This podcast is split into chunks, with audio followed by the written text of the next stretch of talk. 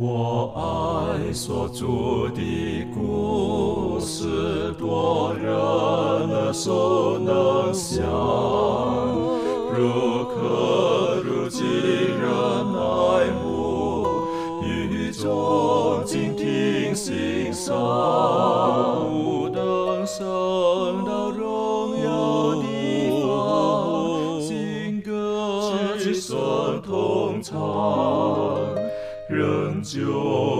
主的故事，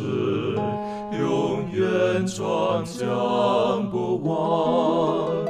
我很难说那故事，永垂不朽传万代，在天仍然的诉说主耶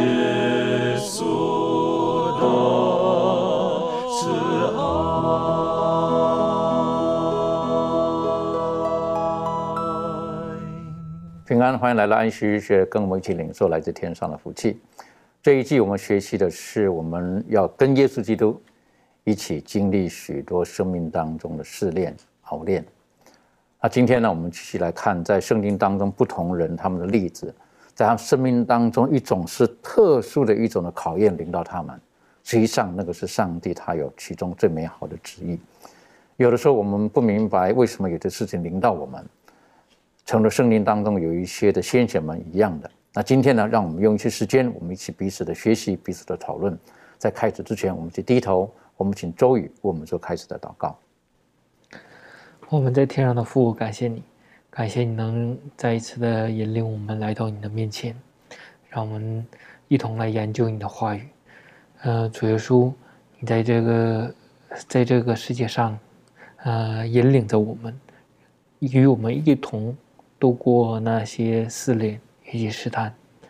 你没有撇弃我们，你希望我们在这样的试炼的过程当中锻炼我们的信心，使我们的信心可以强大。使我们可以靠着上帝的力量，胜过一切的惧怕，一切的撒旦的魔鬼、撒旦的诡计。呃，求主耶稣能经过这样的试炼，让我们与你的关系更亲近，使我们的信心得以成长。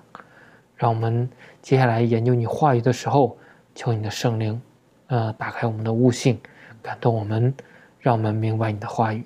让我们也能明白你的旨意，并且实行出来。荣耀上帝，求主祝福，祷告奉耶稣名求，阿门。嗯，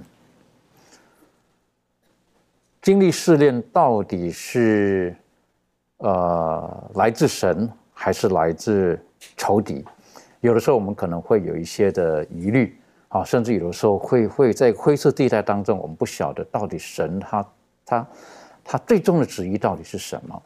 啊，因此在试炼当中的时候，有的人呢就会依靠主，有的人呢可能就会动摇，他们就不晓得应当如何自处。在圣经当中呢，我们可以看到有不少的人，他们经过呃试炼的时候呢，他们是信心是十分的坚强的。记得丹尼里他的三个朋友，当他们在尼布甲尼撒所立的那个金像前面的时候，他们不愿意屈服，他们相信他们所信靠的神呢会拯救他们。所以就在这个时候，当然我们晓得尼布甲尼撒他是非常的愤怒，好，然后呢，他就告诉人家是把那个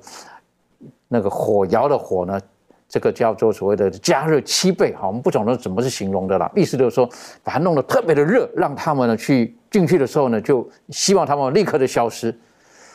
在苦难当中或者在试炼当中，会不会有一些我们是觉得说我们几乎没有办法去去熬过的这种情况？那当碰到这种那么大的苦难的时候，有的时候怀疑这到底是不是上帝的旨意？那有一个作家提到了，他说最可怕的是，当我们知道我们人生当中经过的这一切的苦难是上帝所允许的，或者上帝在其中安排的，那我们更不晓得是如何的去去面对了。在圣经当中特别提到的是，哎呀，亚伯拉罕，啊。亚伯拉罕他的一百岁的时候，才终于得到了上帝应许给他的孩子，然后呢，这个孩子渐渐的成长了。然后在创世纪第二十二章提到，耶和华上帝说：“你去把这孩子献给我，当燔祭。”哎呀，如果我们从时代的背景、当时的风俗，然后怎么会有这种事情发生？我那么老了，才终于得到这个孩子，可是耶和华上帝说：“你去把它献给我。”我认为这是一个很大的考验。好，那这个过程当中，我是觉得是有很多我们可以学习的。我们可不可以请庭轩带我们一起来看看这个呃这一段的这个这个故事，然后我们从中可以学习的教训。好，那我们看一下，在这个创世纪的第二十二章，呃，亚伯拉罕他。呃，就是受到上帝的试验的这一段故事。那从二十二章第一节开始，呃，圣经这里就提到说，呃，这些事以后，上帝要试验亚伯拉罕，就呼叫他说：“亚伯拉罕。”他说：“我在这里。”上帝说：“你带你的儿子，就是你独生的儿子，你所爱的以撒，往摩利亚地去，在我所要指示你的山上，把他献为燔祭。”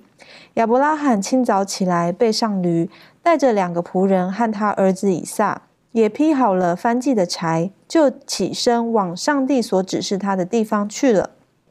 到了第三日，亚伯拉罕举目远远的看见那地方。亚伯拉罕对他的仆人说：“你们和驴在此等候，我与童子往那里去拜一拜，就回到你们这里来。”亚伯拉罕把翻祭的柴放在他儿子以撒身上。自己手里拿着火与刀，于是二人同行。以撒对他父亲亚伯拉罕说：“父亲哪？”亚伯拉罕说：“我儿，我在这里。”以撒说：“请看，火与柴都有了，但翻祭的羊羔在哪里呢？”亚伯拉罕说：“我儿，上帝必自己预备做翻祭的羊羔。”于是两人同行，他们到了上帝所指示的地方。亚伯拉罕在那里竹坛，把柴摆好，捆绑他的儿子以撒，放在坛的柴上。亚伯拉罕就伸手拿刀要杀他的儿子。耶和华的使者从天上呼叫他说：“亚伯拉罕，亚伯拉罕。”他说：“我在这里。”天使说：“你不可在这童子身上下手，一点不可害他。现在我知道你是敬畏上帝的了，因为你没有将你的儿子，就是你独生的儿子。”留下不给我。好，我们先看到这里。那我们可以知道，这个上帝他呃试验亚伯拉罕的这一段故事，其实有点耐人寻味，因为感觉上帝是在对亚伯拉罕做一个呃很无理的要求，要把他所爱的儿子呃就是以撒献上为祭。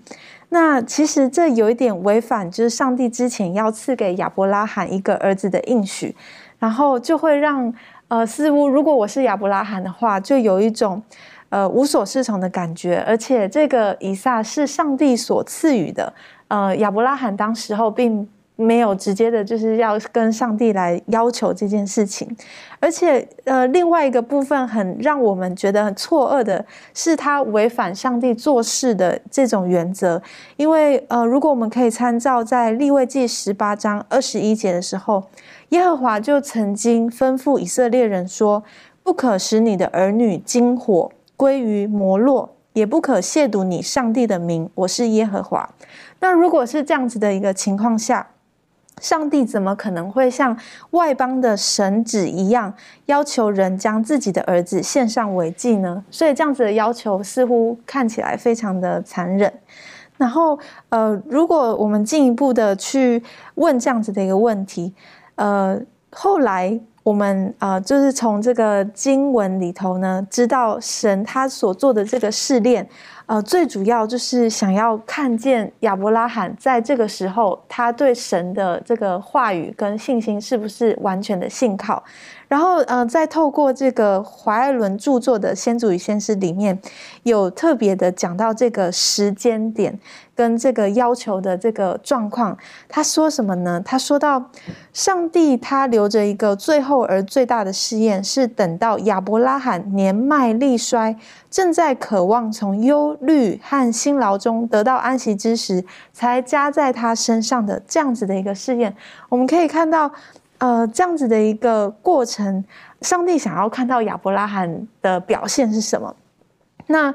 呃，希伯来书的作者呢，他特别也提到了关于亚伯拉罕经历这个过程的一件事情。他说明说，呃，亚伯拉罕甚至相信，如果上帝把以撒给取去的话，上帝还能够叫他从死里复活。所以，呃，如果我们看到亚伯拉罕受到这样子的一个试验，所呃得出来看到的一个结果，呃，反映出他对上帝的一个信靠的时候呢，我们知道这个过程，呃，是神他要在这里头一个非常精算过，然后的一个。呃，一个时间点，然后希望让亚伯拉罕所呈现的出来是，能够去让我们世人都可以看见他对上帝这个应许的信靠。那呃，在这个先祖与先知里头呢，也是更加的呃，让我们去理解为什么上帝他容许他做出这样子的一个情况，原因就是呢。呃，在这个可怕跟试炼的黑暗日子当中，上帝让他忍受痛苦，并他从这样子的一个经验上，多少可以体会到无穷的上帝为救赎人类所付出的伟大牺牲。所以，我们就呃从这样子的。经文里头也可以知道说，哦，原来上帝他让亚伯拉罕经历这一个过程，就是也是让我们去理解，原来上帝他在赐下他的独生爱子，呃，给我们这些有罪的人的时候那种的牺牲，呃，所以因此我们知道神他并不是希望亚伯拉罕杀了他的儿子，而是应该要更重要的去理解。这样子的一个过程，让我们可以明白神他同样呃要牺牲自己爱子的这种经历。那呃，但是另外一提的呢，就是呃，在这样子的一个要求当中呢，呃，我们在解经的时候也需要非常的小心，不是把这样子的一个个别事件就把它好像。啊，普遍的，或者是提升到每一个情况都是如此。嗯，当今天这个亚伯拉罕他受到神的这样子的一个呃面对，然后或者是上帝他把这样子的一个教导给亚伯拉罕的时候，我觉得我们要看到里面的精髓是我们在面对神的话语的一个教训的时候，我们是不是愿意去顺服，愿意去敬畏神？那我觉得这个是最最大的一个重点。嗯，所以说，在这个亚伯拉罕的一个经历，会让我学习到的是这个部分。的确，哈，这个是一个很很难去去执行或者去分辨的一个试炼。好，刚刚这个庭训带我们思考了，就是这个好像是违反了上帝他对人类的教导，好，违反了对人类的教导，这怎么会要把自己的孩子，那是外邦人的行径呢？才献孩子的。可是耶和华上帝这么说，那我认为亚伯拉罕在这个时候，他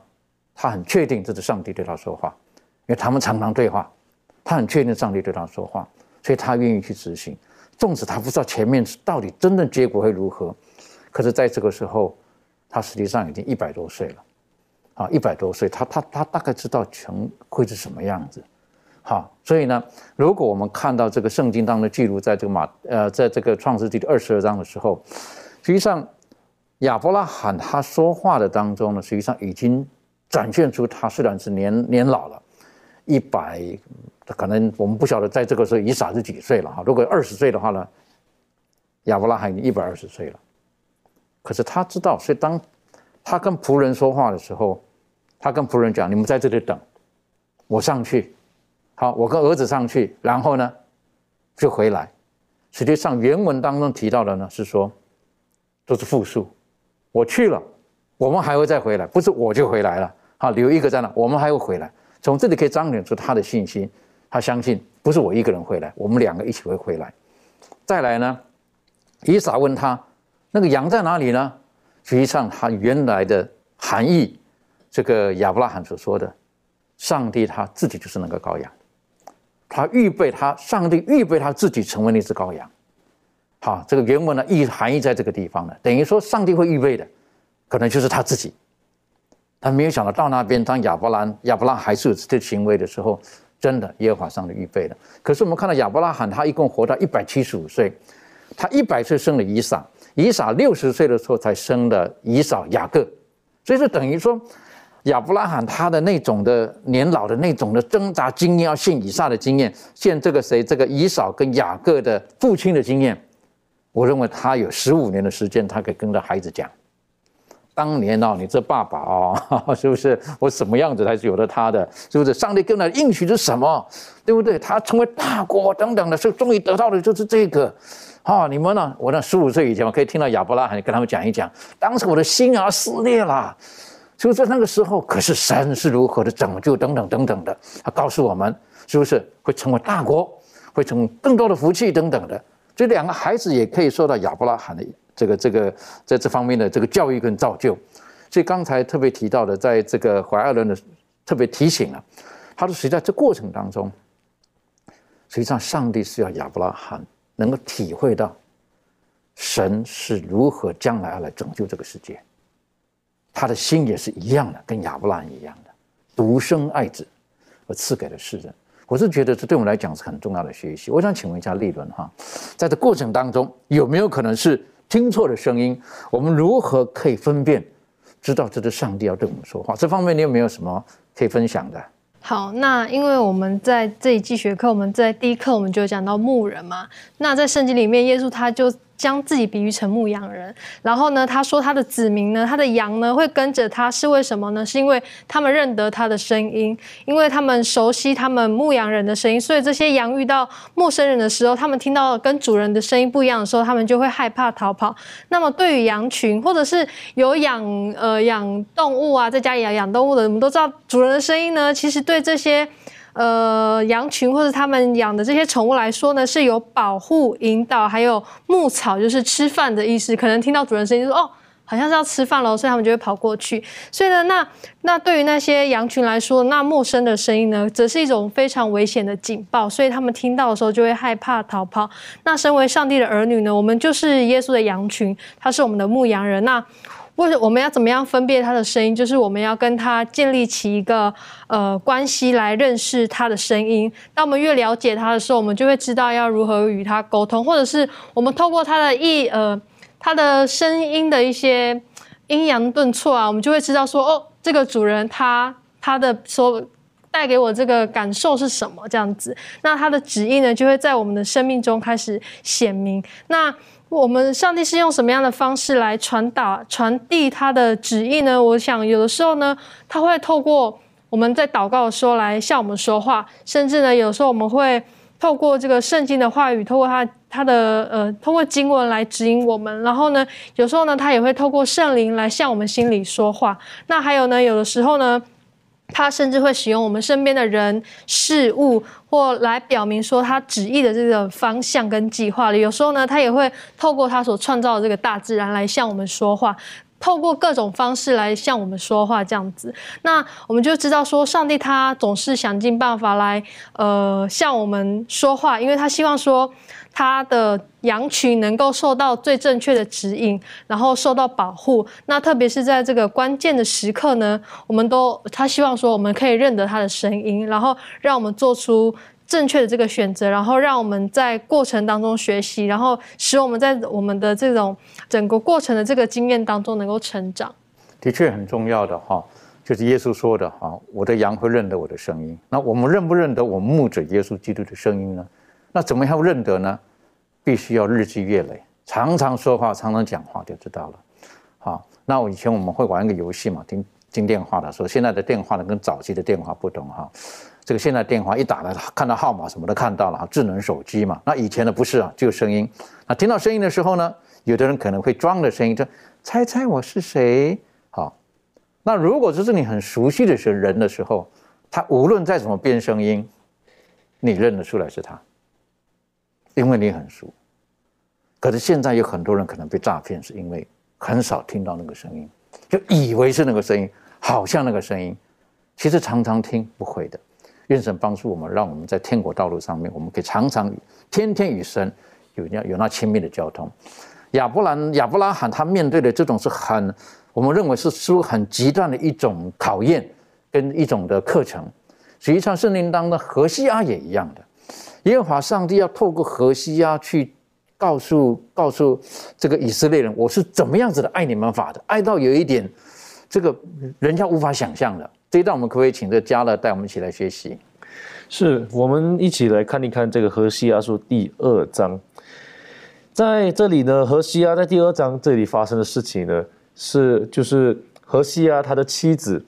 他妻子怎么样？出轨了，然后出轨了，我们用现代话语来说，那那他妻子出轨的这个行为呢，上帝就用这一个来形容当时候的以色列人，怎么样呢？就是当时候的以色列人如何也是背逆了、离开了、离弃了上帝。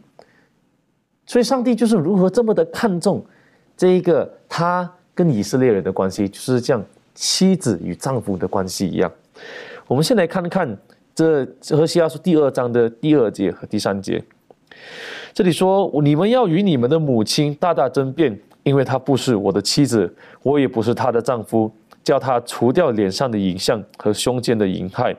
免得我夺他的衣服。”使他刺体与财生的时候一样，使他如旷野、如干旱之地，因渴而死。他这里的形容呢，似乎是已经到一个呃，英文讲 jealous，extremely jealous 的这种地步了，是非常非常的，这个叫什么啊？妒忌了，甚至说什么？他说我，他说我不认你了，怎么样？因为说，因为他们已经离开了上帝。所以，上帝说：“你不是我的妻子，我也不是你的丈夫。”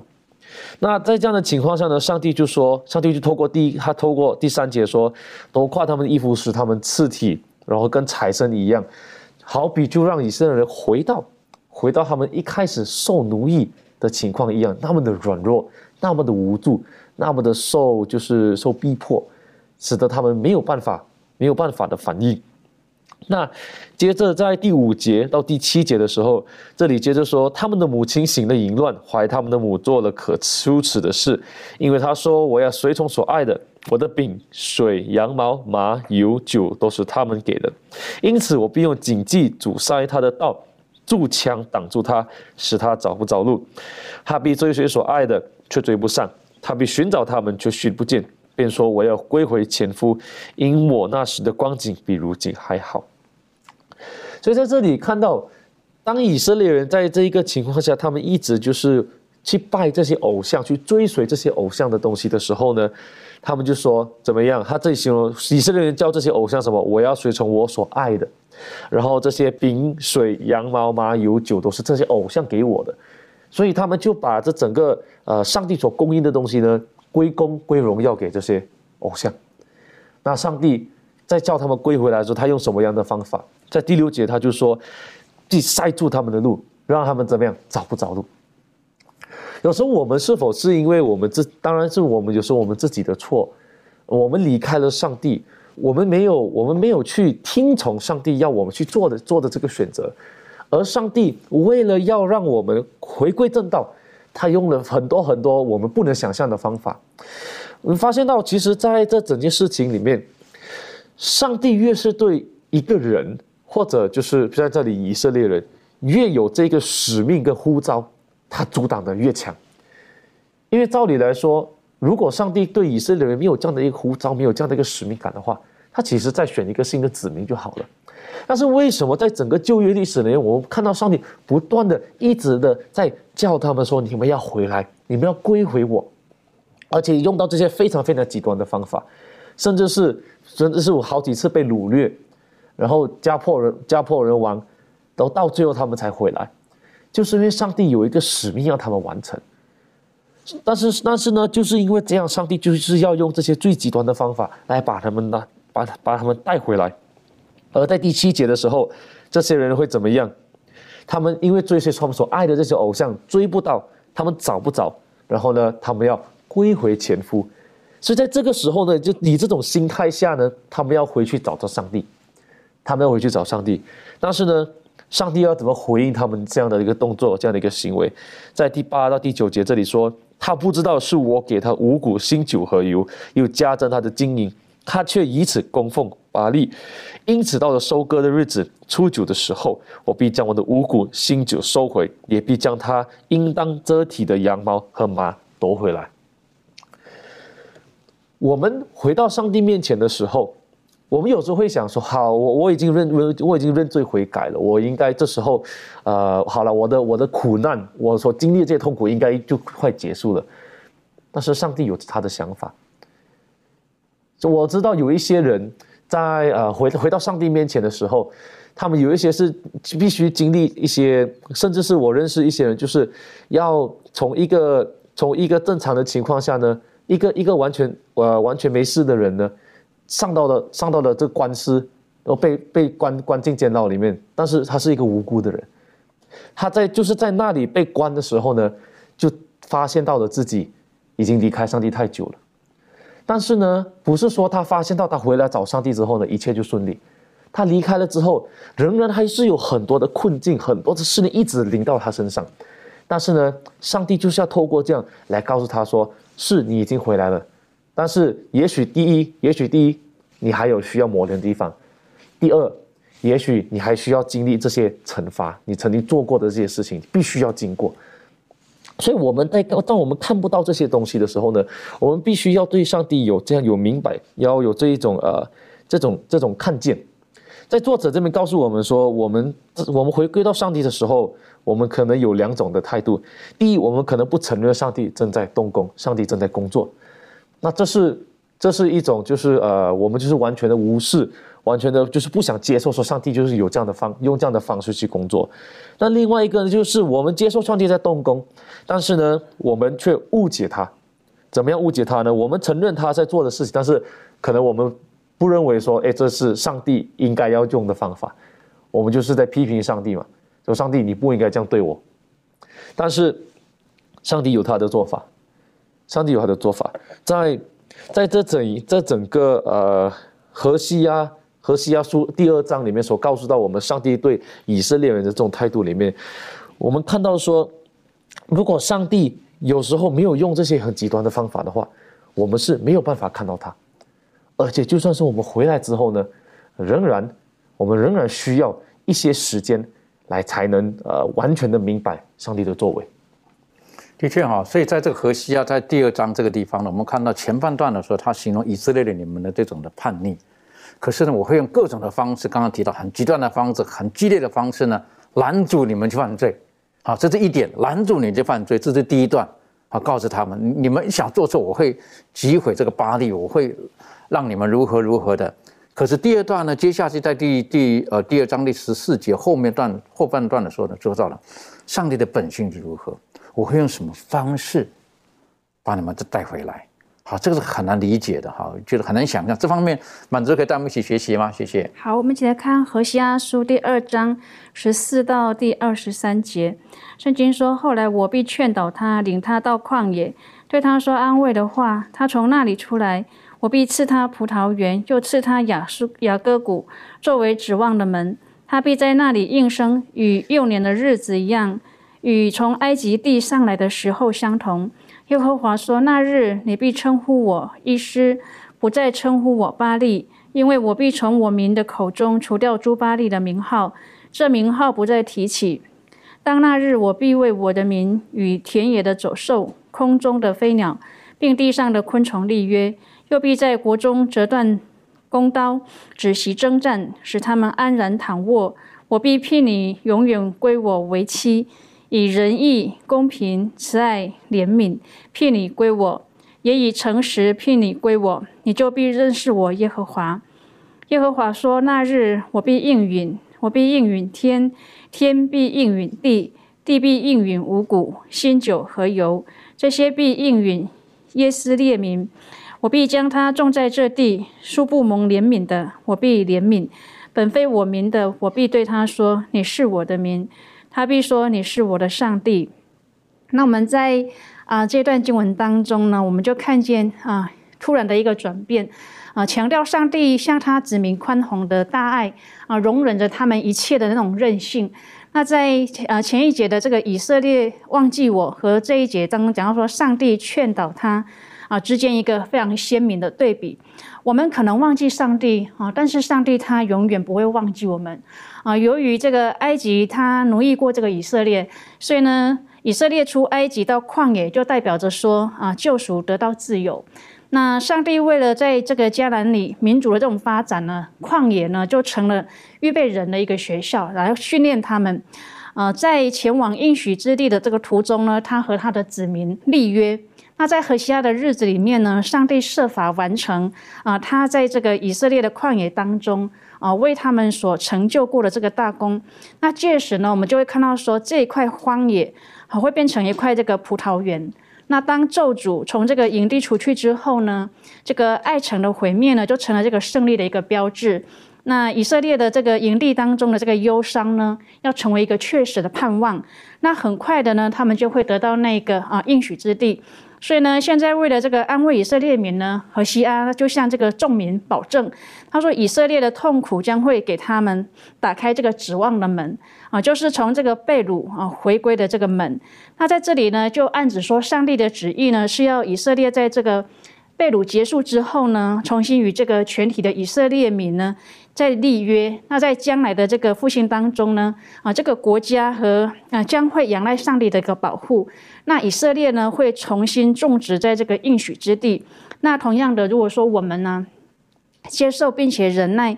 呃，承受面临的这种困苦生活的时候呢，那么凭借着这个谦卑跟始终信靠上帝的这个心呢，我们就会拥有一个指望的门，那从而使我们得到一个更大这个心灵力量的一个机会啊！因为上帝说：“你是我的民，我必怜悯。”的确哈，当我们看到这一段的时候呢，我们会会思想到一点，就是呃，如果跟之前的我们看到这个亚伯拉罕。哈，他他献他儿子的这一段，而这一段呢是告诉何西亚，你去把你那个已经是出轨的哈，已经是这个不忠贞的太太娶回来，再爱她，对她要更好。这种的考验是对从何西亚的角度来讲，是以我们人的常理的判断是那个是很太了不起的。可是这里也提醒了，其实这整个经历的过程，其实神在经历的，神他是爱他的孩子的，神在爱他的选民的。实际上，神也经历过这一切。以色列人是如此的顽梗背叛，但是神神依旧他们。神在的过程当中，我那我像内心也十分的煎熬的，十分煎熬的。但是神他不放弃，他愿意找寻我们回来。在圣经当中，每次讲到试炼苦难的时候呢，我们可以理解到，呃，最不可思议的大概又是约伯。啊，约伯在一天当中所经历的这个事情啊，等等的，有的时候我们很难明白。好，为什么会有这种事情的发生？可以请周宇带我们再再复习一次约伯的经验。好的，呃，我们来看这个约伯记的呃这个第一章，一直到第二章的第十节，我们可以看到哦，约伯在这件事情当中的一个经历，以及他的家庭的财产，以及他的儿女发所发生的事情，呃。最开始，呃，第一章开始的时候就讲到了他的家产是很丰富的，因呃也介绍了他的为人是完全正直的，敬畏上帝的，远离恶事的。当呃当他这样呃很生活很很平安，然后一切都在蒙上帝赐福的时候呢，接下来呢，呃他撒旦就来到了上帝面前，然后呃他就当上帝问他。嗯，你是从哪里来的时候，他就说我从地上走来走去，往返而来。他说你是否有用心查看我的仆人约伯没有？上帝在在这里再一次的认可了约伯的为人，说地上再没有人像他完全正直、敬畏上帝、远离恶事。撒旦这时候就提提到了一个很质疑的一个事情，就是说，呃，约伯既然能这样的敬畏上帝、敬畏你。呃，是因为有缘故的，因为你对他保护的更好。如果你对他的保护都撤除了，他家庭发生了不愉快的事情，那个也发生不好的事情，那么他就会呃必当面弃掉你，就是不再相信你了。然后这个时候，上帝允许他做这个事情，之后呢，他家的呃牲畜啊，然后什么牛羊啊这些，呃，然后全全都失去了，然后他的家。他家的孩子，呃，正在长兄家吃饭，也因为一些事情都倒塌了。最后呢，呃，约伯起来哀哭，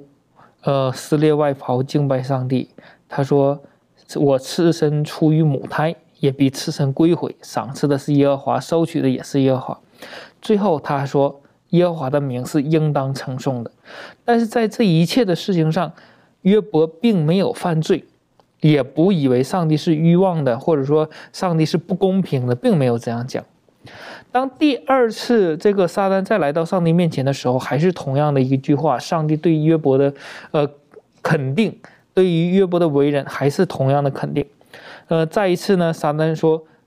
呃，上一次因为他的家产这些呢没有影响他，那么如果我们让他的身体遭受伤害的时候，那么他一定会改变，不再敬拜上帝。最后，接下来上帝说，你还可以再去一次。最后呢？约伯，呃，从从脚掌到头顶都长了毒疮，最后呢，甚至在炉灰当中用瓦片刮身体，因为有可能是长毒疮太痒或者说不舒服，只有呃这样才能让身体舒服一些。甚至他的妻子都说：“你还是仍坚守你的纯正吗？你弃掉你的上帝死了吧？”但是约伯最后对他的呃妻子还是说：“你说话像愚顽的妇人一样。”难道我们从上帝手里所得的福不也收获吗？在这一切事事情上，约伯还是一口不一口犯罪。所以说，在这里面让我们看到了，经过了呃两次，不论是外在的一些钱财也好，呃，或者是他的子女也好，然后以及他的身体上的一个伤害也好，都没有改变约伯对于上帝的一个敬拜。呃，或者是对于上帝的一个尊敬的一个心，所以说在这里面让我们看到了约伯虽然这样的受苦是因为上帝允许的情况下，呃，撒旦对他做了这样的一一一些事，呃，但是呢，他没依然还是没有改变。在这里面，约伯给我们留下了一个很好的一个榜样，就是也许我们的生活当中会有很多呃顺境或者是逆境的事情。或者说蒙福，或者是遭祸的事情，但是这一切对于约伯而言，约伯说：“我来的时候是赤身露体的，我走的时候也是一样，这些都是呃不重要的，重要的是我与上帝之间的关系。”所以说，在这里面给我们留下很好的榜样，让我们知道，我们最重要的也是一样和上帝之间的关系，不论如何，依然还是敬拜上帝的，对于上帝的心也是。呃，正直的，也是也说，上帝对他的评价也是非常高的。呃，一连三次都是讲到说，地上再没有人像他这样正直，敬畏上帝，远离恶事。其中最重要的提到了就是敬畏上帝，这一点是值得我们学习和呃，在我们的生活当中应应该体体现出来的。呃，因为不论是呃在这一次的试炼当中。呃，上帝是允许的，说明呃，上上帝也希望借这个事情看看约伯的信心与否。所以说，在这里面也让我们看到了，有的时候好像是出自撒旦的呃试炼，有的时候也是在上帝允许的情况下。但是在这里面需要我们学习到的就是我们信心的一个操练。另外，不论在怎么样的一个情况下呢，也要敬拜呃上帝。有一些解经学家认为，他说上帝，呃，不是摧毁约伯的一个信心，而是要考验他，是让他受苦来增添对上帝的信心，使他的信心不断的增大，并且呢，经过试验以后呢，他会得到更大的一个福气，并且呢，会给呃后世千万受苦的人呢，因着他的受苦而得益，所以说他也是给我们留下了一个榜样。约伯给我们展现了他是如何在这样的情况下依然敬畏上帝的。那么给我们留下的榜样就是：如果我能如，我们能如此做，也会得蒙福气。既或不然，在这个世界上有可能有一些很不好的结果，像四喜约翰一样，结果好像很不如意。但是也，上帝依然在，呃，他得国降临的那一刻，会给我们预备一个更美好的结果。就当我们看见约伯的经历的时候，有的时候我会觉得不可思议的是，是上帝主动向撒旦提起约伯这个人的。上帝主动提起，他说：“你有没有看到他啊？”啊，等于说好像上帝就诶，你注意看看他怎么样啊？是不是？这这个有时候让我们觉得说，生命当中怎么会上帝会做这种事情呢？所以今天对我们来讲是一个很重要的学习，很重要的学习。诚如亚伯兰、亚伯拉罕，他听见的声音是把你的儿子献给我，那他们的反应是不一样的。我们。可不可以请这个庭轩在我们再复习一下这个约伯他的反应？我们可以从中得到哪一些的课程？嗯，好，那我们可以看一下，在约伯记的第一章，从第二十一节开始到二十二节，约伯他的回应是：“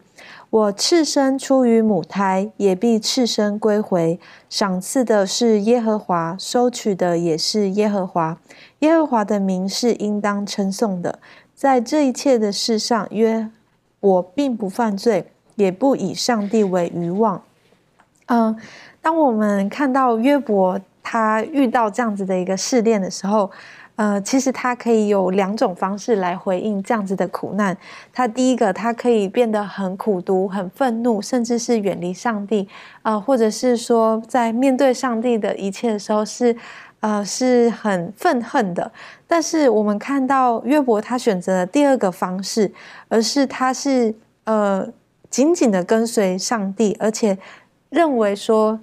他的这一切，呃，无论是他所获得的，或者是呃他现在所面临的，他都愿意呃接受，呃，就是神的，呃，就是允许他面对像他到面对到他像这样子的一个处境。那嗯，这边呢，他就提到说：“我赤身出于母胎，也必赤身归回。”那在学课里面呢，他也提醒了我们说：“呃，约伯在这个时候。”呃，或许是接受了他自己目前的状况，他也了解到他自己是一无所求，他也了解到他自己是无助的，他什么都没有，他是空空的来。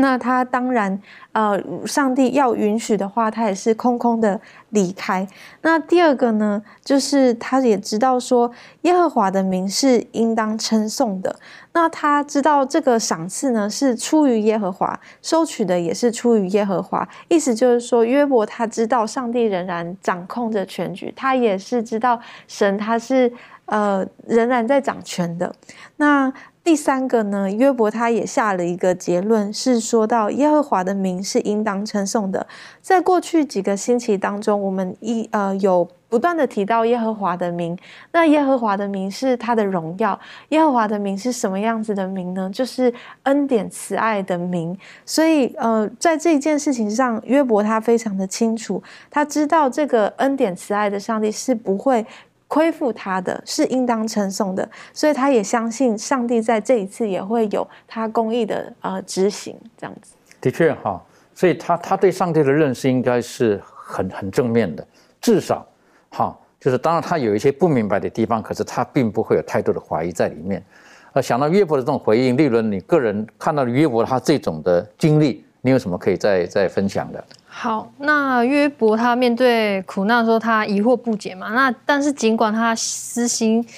呃裂肺的这种痛苦，但是呢，我们可以看到他仍然仍然紧紧的跟随上帝，然后敬畏上帝。那从约伯的经历上，其实也提醒我们，呃，当然我们跟约伯不一样，那每个人都犯了罪，那亏欠了上帝的荣耀。即使我们可能会认为说，我们自己的行为。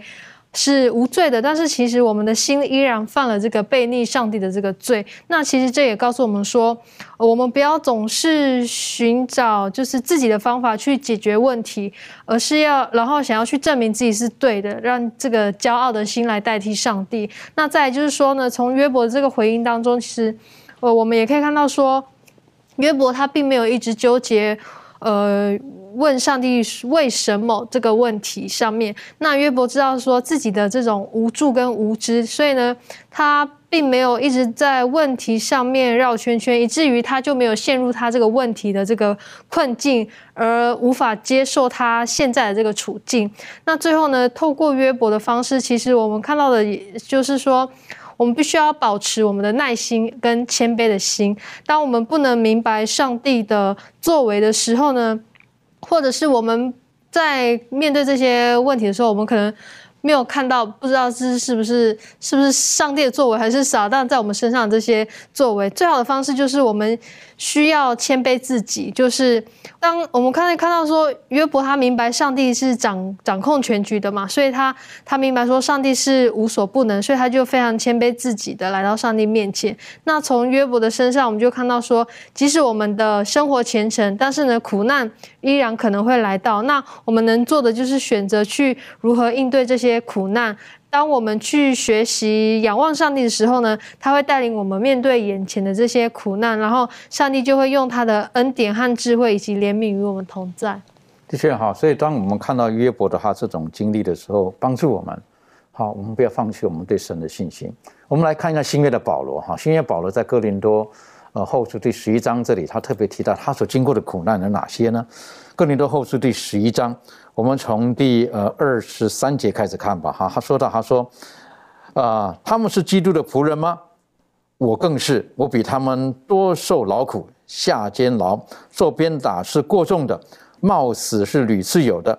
二十四节被犹太人鞭打了五次，每次四十减去一下；被棍打了三次，被石头打了一次，遇到船坏三次，一昼夜在深海里，又屡次行远路，遭江河的危险、盗贼的危险、同族的危险、外邦人的危险、城里的危险、旷野的危险、海中的危险、假弟兄的危险。受劳碌，受困苦，多次不得睡，又饥又饿，多次不得食，受寒冷，赤身露体。除了这外面的事，还有为众教会挂心的事，天天压在我身上。有谁软弱，我不软弱呢？有谁跌倒，我不焦急呢？啊，保罗讲了他自己内心当中的煎熬。然后我们再看看哥林多后书第一章第八节、第九节，他说到：好弟兄们，我们不要你们不晓得，我们从前在亚细亚。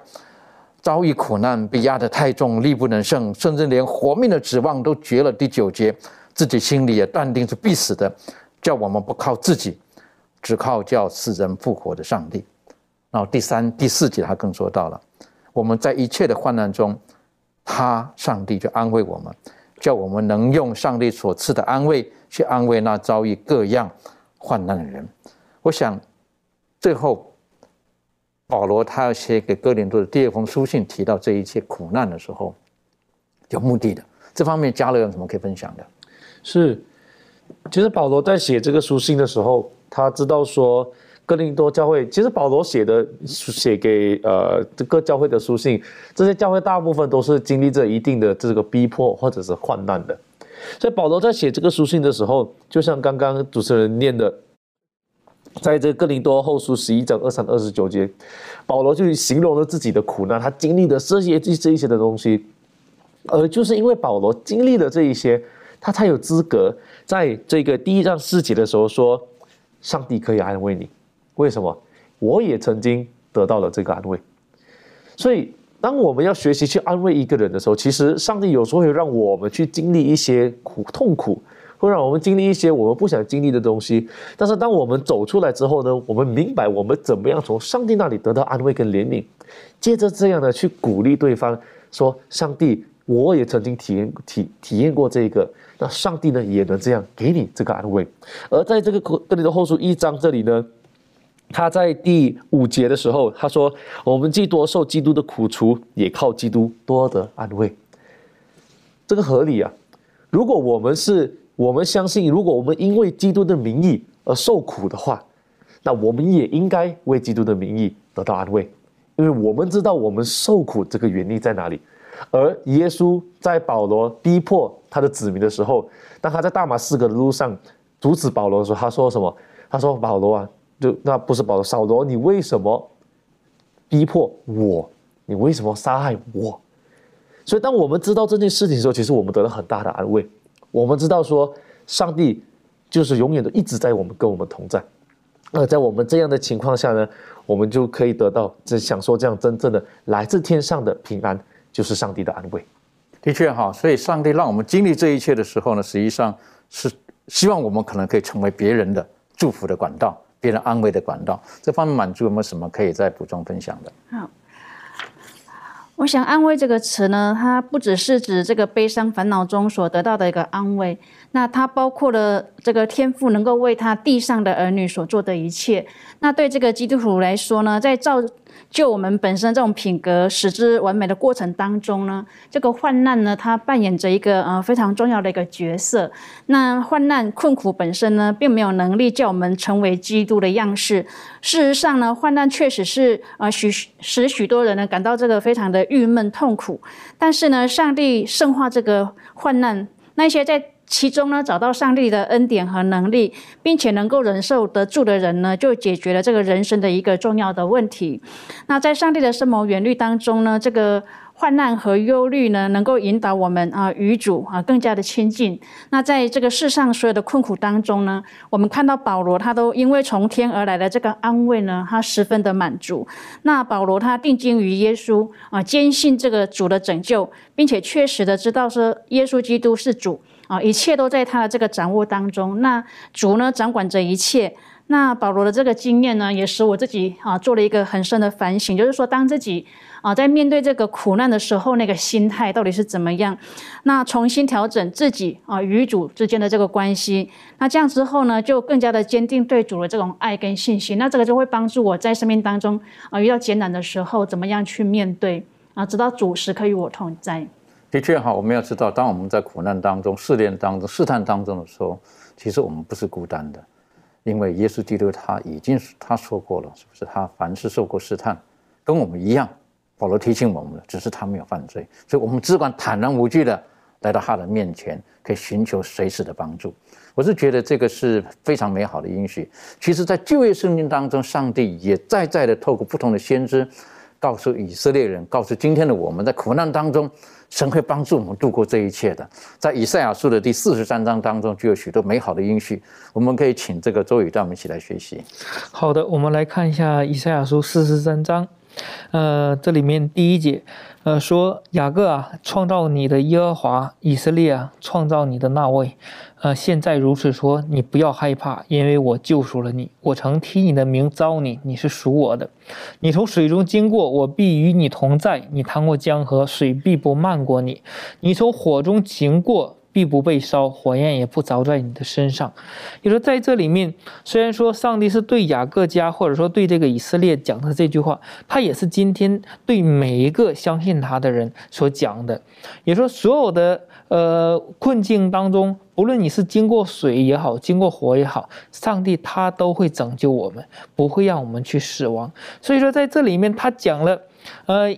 尤其是第呃一节和这个第五节。他讲到了两次，你不要害怕。第一次讲到你不要害怕，因为我救赎了你；第二次说你不要害怕，因为我与你同在。所以说，在这里面让我们看到，上帝他并不是要借着这样的试炼，让我们的生命失去。而是让我们在这里面经过试炼，我们得的变得更坚强。所以说，作者在这里面提到了，呃，我们经历试试炼的有三个方面，呃，要学习会的。第一个呢，就是上帝的猛烈的，呃，上帝的猛烈是要破坏我们的罪，而不是要破坏我们。第二个就是说，上帝是要我们变得更，并不是要我们变得更更悲惨，而是使我们变得更纯净，就仿佛我们当初被创造的那个样子。第三个呢，就是说，上帝借由所有的事情对我们表达他对我们的关心，是很温柔永恒的，他绝不会让我们孤单一人，因为不论发生在什么事。情的时候，他都会与我们同在。所以说，在这里面，让我们呃再一次给我们了一个更大的一个信心，就是他与我们同在，他要改变我们，他要重新塑造我们，使我们变得像他创造我最初创造我们的一样。的确哈，所以在这边，他在这个刚才这个以赛尔书这里提到的，是不是他提醒我们不要害怕，我会救你。你在水中，你在火中，我会与你同在。不要害怕，我会与你同在。我是觉得这个是。是非常重要的哈，但我我脑海里面就有个画面，就是丹尼里他的三个朋友进入了烧了七倍热度的这火窑当中的时候，居然耶稣与他们同在。我是觉得这对我们而言是一个非常美好的应许，这也是让我们再一次的证明上帝他的品格，还有他在我们生命当中可以有一些的作为。呃，庭轩还有没有什么可以跟我们分享的？哦，我就想到在诗篇一百零三篇这个经文也是让我非常的感动。嗯，在圣经里头这么说，诗篇一百零三篇十三、十四节，圣经说：“父亲怎样连续他的儿女，耶和华也怎样连续敬畏他的人，因为他知道我们的本体，思念我们不过是尘土。”那就像刚才周宇弟兄呃有提到的，就是神他会呃。伴着我们，水也不漫过我们，火也不会烧着我们。他知道我们是呃如何的。那呃，上帝的连续跟上帝的怜悯是永远不会呃离弃我们的。这样的，刚刚经文讲，他知道我们到底是什么本质，他知道我们可以承受多少，他知道我们只不过是尘土。但是他还是顾念我们，他还是爱我们，然后甚至耶稣基督可以成为我们的一份子。所以，当我们在这一季学习当中的时候呢，在特别是今天这一刻学习的时候，我们晓得有的生命当中面对一些我们觉得是不可思议，怎么会有这种事情临到的时候，我们一定要相信神与我们同在。所以，怀爱伦他说过一句话，他说：“我们应当在黑夜当中相信上帝，就诚如我们在白天看见他一样。”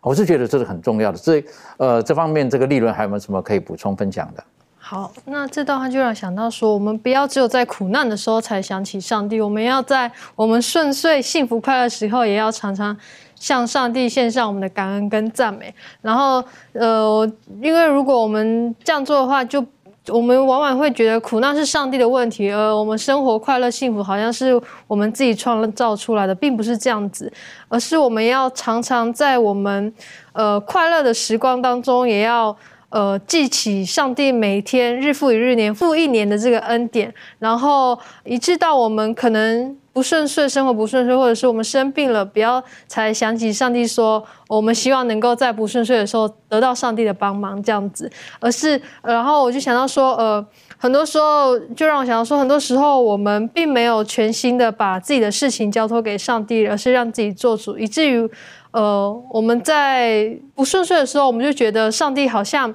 不在我们生命当中了，